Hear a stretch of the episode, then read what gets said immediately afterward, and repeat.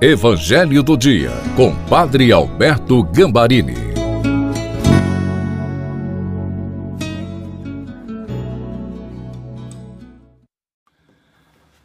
Olá, seja bem-vindo, bem-vinda ao Evangelho do Dia de Natal.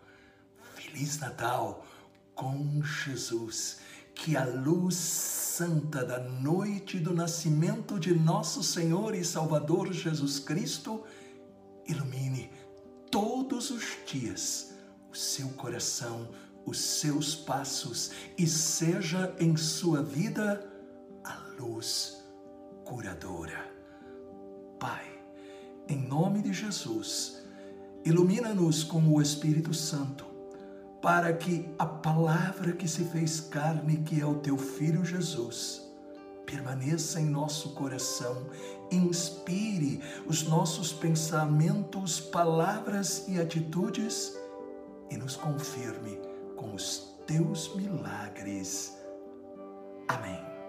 Em nome do Pai, do Filho e do Espírito Santo.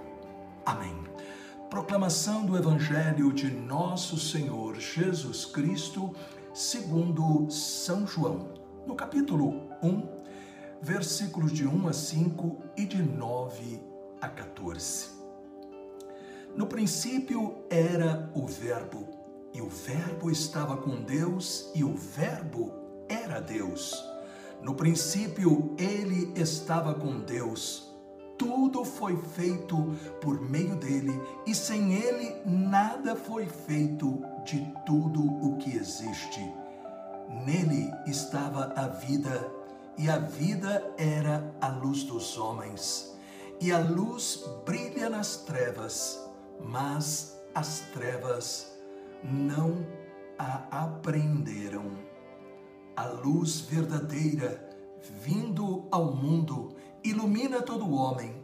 Ele estava no mundo e o mundo foi feito por meio dele, mas o mundo não o conheceu. Veio para o que era seu e os seus não o receberam, mas a todos que o receberam, deu o poder de se tornarem filhos de Deus, que creem em seu nome, que não nasceram do sangue nem da vontade da carne, nem da vontade do homem, mas de Deus.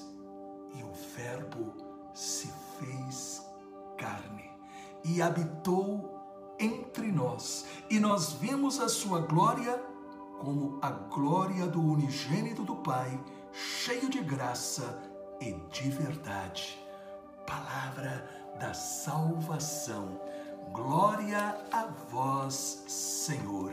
No dia de Natal, nós somos convidados a gravar na mente e no coração quem é o menino de Belém. Em João, capítulo 1, versículo 14, ouvimos: E o Verbo se fez carne e habitou entre nós. Ele é a palavra criadora de Deus por meio da palavra, tudo foi feito. Veio para iniciar uma nova criação. Esta palavra é uma pessoa, Jesus. Por isso, quem ouve a palavra, ouve Jesus. Quem ouve com o coração, recebe fomos criados para ouvir a palavra. Quando não a ouvimos e também não a praticamos, portanto, surge o pecado. A palavra se fez carne e se tornou um de nós, confirmando a palavra do anjo a São José. Será chamado Emanuel, Deus conosco para experimentar a verdadeira alegria e paz do Natal, é necessário ter um coração de criança. Porém, na medida em que o tempo passa, podemos perder esta simplicidade da criança interior, sendo contaminados pela toxicidade deste mundo, responsável pelo caos, pela tristeza.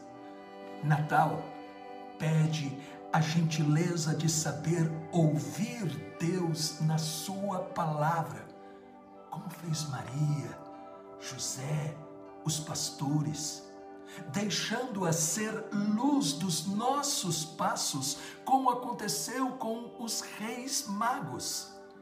Esta atitude somente é possível para quem aprende da própria humildade de Deus.